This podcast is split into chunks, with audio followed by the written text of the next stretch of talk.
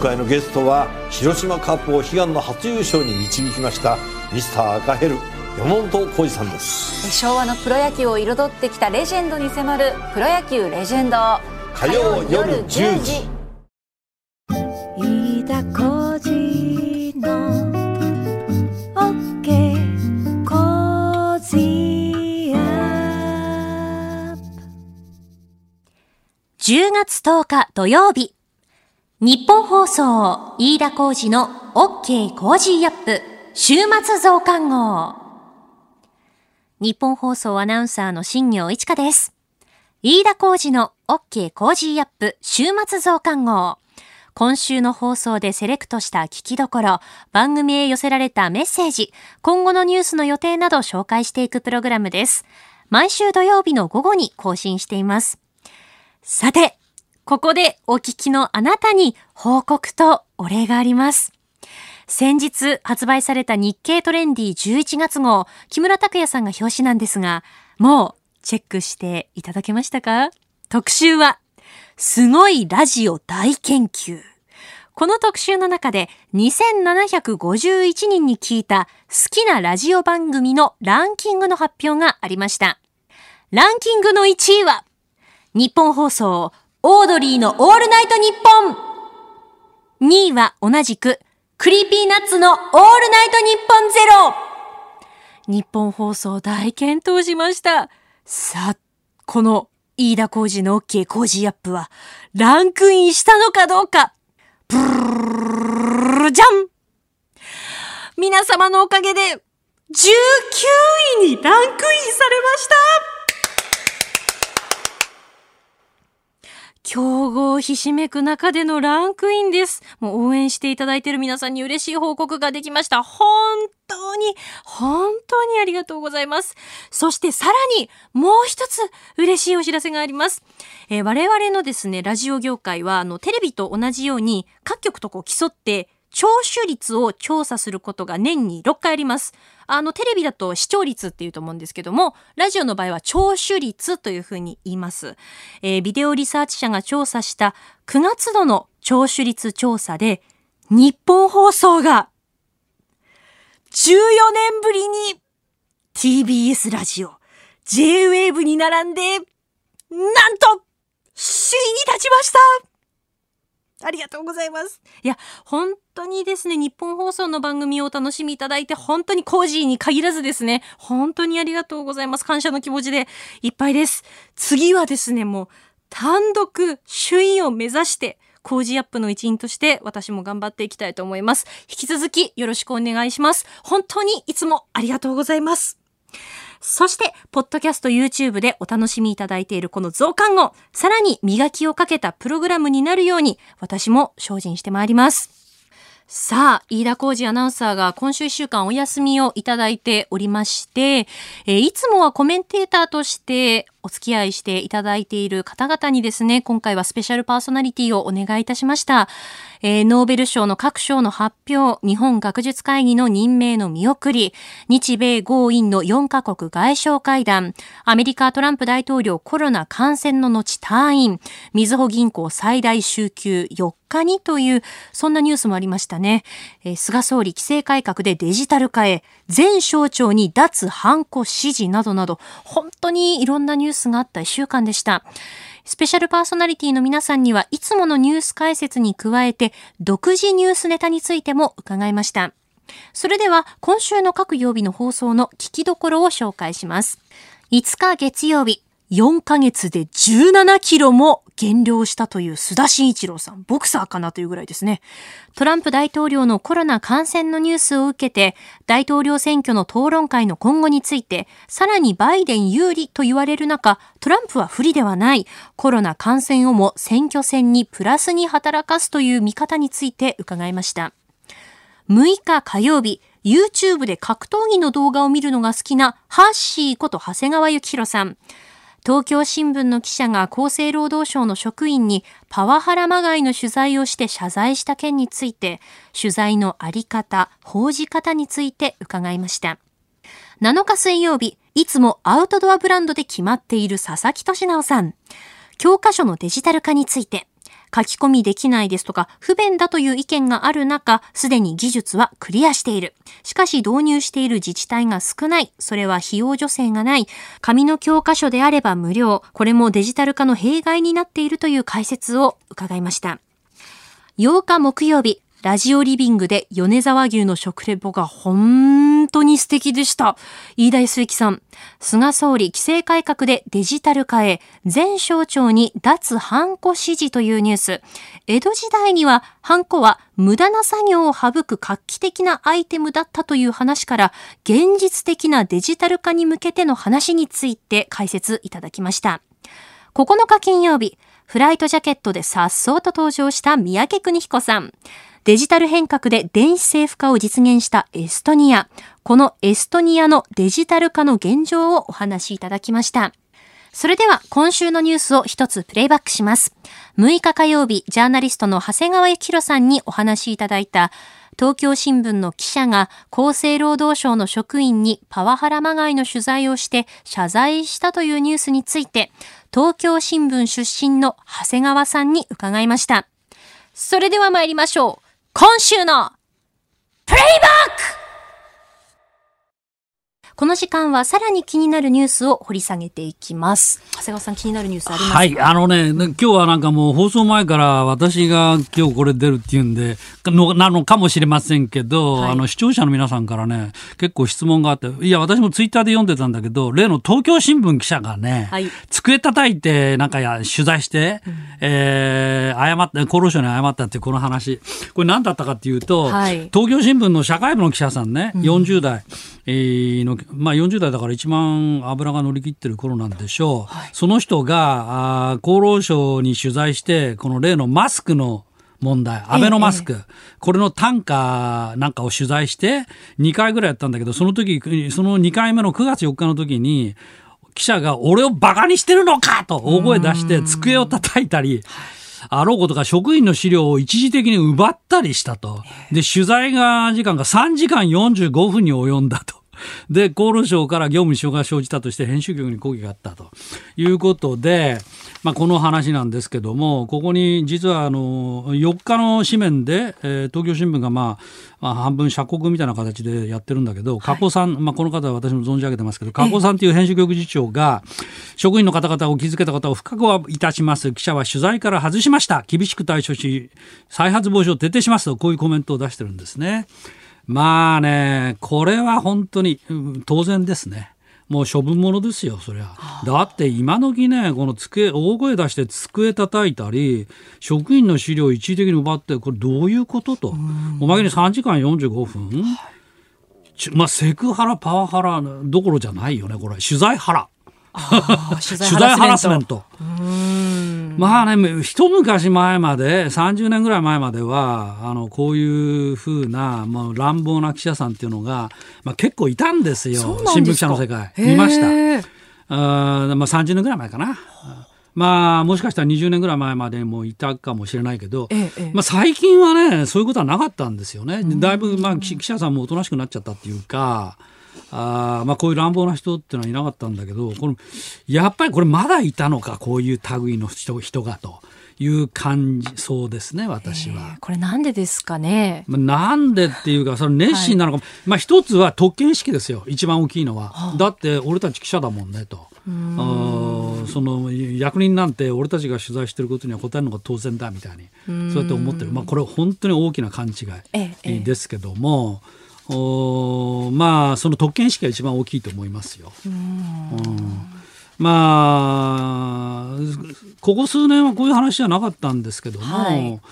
おまあ、昔から要するに記者クラブに一人か二人かこういう乱暴な人がいて、ええええ。目つけられててっていうようなことが、まあ、ありましたけど、はいまあね東京新聞ですか、はあ、私の古巣ですけど、ええ。東京新聞といえば他の人もいますよね女性記者さん。名の知られたはい人が。まあ、彼女の取材もね、まあ、私もこれほど乱暴とは言えないけどもほとんど記者会見で演説してるような感じで自分の言いたいことを、あれは質問質問してんじゃなくて自分の主義主張をお週刊誌かなんかのき記事を引用しながら唱えてるっていうのはあれは取材活動とはまあ言えないかと。あ私は思かねて思っておりますね。最近ですとその会見の様子を例えばこうオンラインとかで配信とかをしてくださってるので、私みたいな人間でもこう見ることができるようになってきたじゃないですか、一般の方も含めて。えええで見れば見るほどその記者の方の質問の仕方とか、うん。質問の内容というものうん。もこう見ることができるのそう。で。分かっちゃうよね。うん。普通の人がこの記者さんの力量っていうかさ一体何聞きたいのと、あなたの演説聞いて聞きたいんじゃないんだけどみたいな、いうのがよく分かっ分かってしまうよね。そうですよね。えまあ記者の側の理屈で言うといやいや俺たちは国民の知る権利を代あの代弁してんだみたいなことよく言うんだけど国民の知る権利ってねまあそれはそうかもしれないけども、はい。だからといってねこんな乱暴狼藉に働くなんてのは論外だし、ええええ。えーそれを理由にこの自分の主義主張を演説するなんてのも全く論外だし、うん。えーまあ、その辺をねちょっとまああーまあ新聞社自身、まあ、あるいはテテレビ局もそうかもしれませんけど、はいその辺の考え方をちょっとやっぱりきよく教育していただく必要があるかなと思いますね。その取材の作法ですよね。まあ、作法、うんええまあ、それから考え方自身も私踏み込んでやったらいいと思うんですよ。つまりね、ええええマスコミっていうのは権力監視が仕事だって、まあ、よく言うわけですよ。ええまあ、一見その、一見その通りなんだけど、私はここも実は異論があって、もちろんまあ権力監視ってことも仕事はあるかもしれないけども、私が思うのは、常々思うのは、政府や権威とか学会とかそういう権威とは離れて自由にものを考えて自由に意見を言うと、あまあ、こういうのもすごく大事なあところなんですよね。えー要するに権力に反対するのがマスコミの仕事みたいなことを言っちゃったらですよ。だって政権が変わったら全くせ逆のことになっちゃうじゃない。自民党の時には自民党に反対し、じゃあ民主党が政権取ったら民主党には反対する。えーそれがマスコミの仕事だしかって言った言ってしまったら、マスコミ自身の主体性みたいなものが失われてしまうでしょう。まあいろいろそういうことを考えさせられますね。長谷川幸宏さんに東京新聞にまつわるニュースを取り上げていただきました。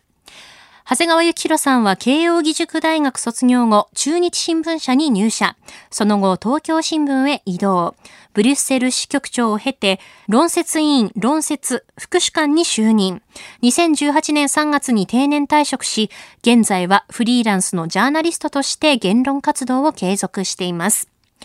この後はこれからの1週間のニュースの予定や番組やニュースに関してのメッセージやご意見を紹介します。もちろん、スペシャルパーソナリティによる恒例のあれもお聞かせしますよ。この後もお聞きください。飯田浩司の OK Cozy up 個人事業主の皆さん毎月のキャッシュフローにお困りじゃないですか？セゾンプラチナビジネスアメックスカードなら最長56日の支払い猶予で余裕を持ったキャッシュフローさまざまな支払いを一元管理して業務を効率化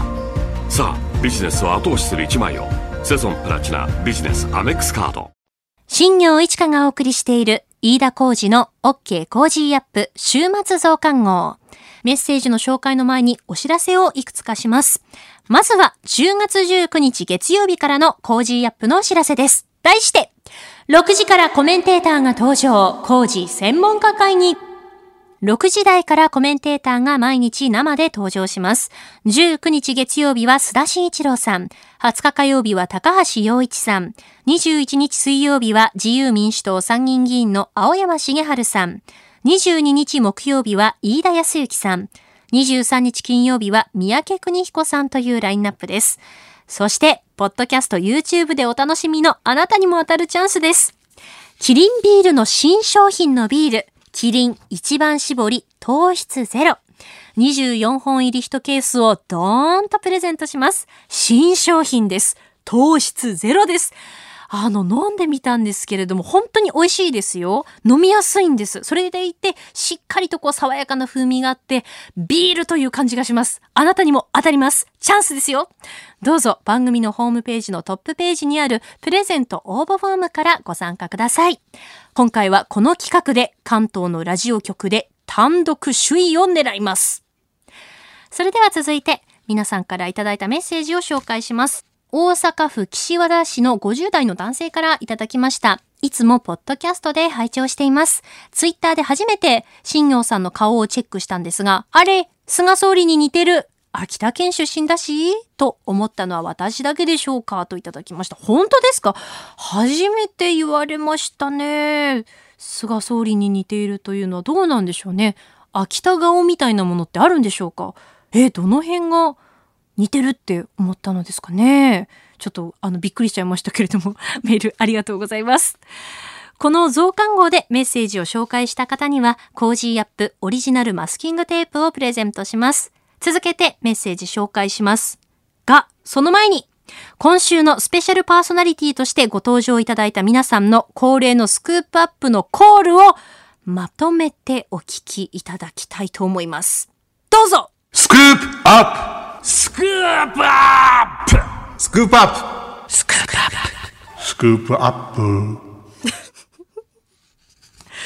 いかがですか？あの、お気に入りのスクープアップは見つかったでしょうか？なかなかあの、いつもスクープアップってこう、飯田さんがこうね、叫んでますから、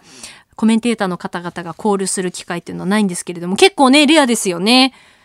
あ、飯田さんのってどんなんでしたっけね？そういえば。ちょっと、この一週間聞いてないので、ちょっと振り返ってみましょうか。飯田さんのスクープアップをお願いします。スクープアップスクープアップスクープアップスクープアップやっぱりなんか本家は違いますね。どうでしょうあの、飯田さん本家のスクープアップもさることながらね、あの、コメンテーターの方々のスクープアップも結構、あの、個性豊かで面白かったんじゃないかなと思います。えーそれではですね、感想などなどメッセージ紹介していきたいと思います。えー東京都小平市にお住まいの50代の女性の方からいただきました。飯田康之さんへのメッセージですね。飯田康之先生、飯田アナウンサーのピンチヒッターお疲れ様です。飯田先生のお話は内容、テンポ、話し方、どれもとっても聞きやすいなぁと思いながらいつも聞いています。そしてさらに驚いたのがラジオリビングの米沢牛の食レポ。表現力豊かな描写で美味しさがよく伝わってきました。きっと普段から食事をよく味わって食べていらっしゃるんだろうなぁと思いました。今週1週間はですね、あの、6時台からコメンテーターの方々にこうご登場いただいて、あの、スペシャルパーソナリティということで、あの、ご協力いただいたんですけれども、いつもですとね、まあ、7時台からニュース解説をしていただくという感じにはなっていますが、今週はその分、この喋る時間が長かったので、コメンテーターの方々の、まあ、個性というのがこう、より出た一週間だったのかなと思います。飯田康之さんの食レポはもちろんですし、あの、須田慎一郎さんが17キロ痩せたんだよっていうそんな筋トレ話とか、あと、長谷川幸宏さんは結構このパーソナリティやるの恥ずかしいなーって最初すごく照れていたりとかして、そういうところがまたなんかこう可愛らしいというかこうほっこりするような瞬間もあり、えーそして佐々木俊直さんとはですね、あの、映画のテネットの話をちょっとしたりですとか、木曜日、飯田康之さんは、まあ、食レポの話もありましたね。で、金曜日、三宅邦彦さんにも、結構外交細かいところ解説いただきつつ、あの、菅総理、あの、総理同棲に三宅さんの名前載っていたので、どんな話したんですか？なんてことも、オープニングに聞いたりとかしていました。あの、本当にコメンテーターの方々の個性が溢れた一週間だと思いますので、ぜひですね、ラジコのタイムフリー機能で、6時台からぜひね、聞いていただければなと思います。さあ、それでは続いて、これからの予定を紹介します。12日月曜日、大阪都構想の住民投票告示。IMF 国際通貨基金世界銀行年次総会。ノーベル経済学賞発表。13日火曜日、定例閣議。14日水曜日、20カ国地域 G20 財務省中央銀行総裁がテレビ会議。15日木曜日、EU 首脳会議。北朝鮮の拉致被害者5人の帰国から18年。16日金曜日、アメリカ大統領選候補者第2回テレビ討論会。定例閣議。小池東京都知事定例会見。菅内閣発足から1ヶ月。17日土曜日。故中曽根康弘元総理の内閣と自民党の合同葬。第97回箱根駅伝の予選会という予定になっています。続いて来週の番組のお知らせです。飯田アナウンサーは月曜日からきっとリフレッシュしてツヤツヤになって元気になって戻ってくるはずです。ご登場いただくコメンテーターは12日月曜日は慶応義塾大学教授国際政治学者の細谷雄一さん13日火曜日は有本香里さん14日水曜日は高橋洋一さん15日木曜日は鈴木哲夫さん16日金曜日は慶応義塾大学教授の松井浩二さんというラインナップです。そして、飯田アナウンサーが登場するイベントのお知らせです。オンライン配信企画の第2弾、飯田浩二そこまで言うかザ・デュエル2、E プラスでチケットの販売が始まりました。飯田浩二そこまで言うかザ・デュエル2の開催は10月18日日曜日の午後2時から。ゲストに自由民主党参議院議員の青山茂春さんを迎えて、政治経済から外交安全保障、菅政権への厳しく熱い提言までたっぷりこってりと一緒に考えていきます。視聴券、チケットは2000円です。オンライン配信限定ですので、視聴するにはスマートフォン、パソコン、タブレットのいずれかが必要になります。詳しくは日本放送のイベントホームページをご確認ください。こちらもよろしくお願いします。あなたと一緒に作るニュース番組、日本放送、飯田浩二の OK 工事アップ。いつもご愛聴いただきまして、本当にありがとうございます。平日月曜日から金曜日、朝6時から8時までの生放送でお届けしています。FM 放送、AM 放送はもちろん、ラジコやラジコのタイムフリーでもお楽しみください。飯田浩二の OK 工事アップ、週末増刊号。ここまでのお相手は、日本放送アナウンサーの新業一華でした。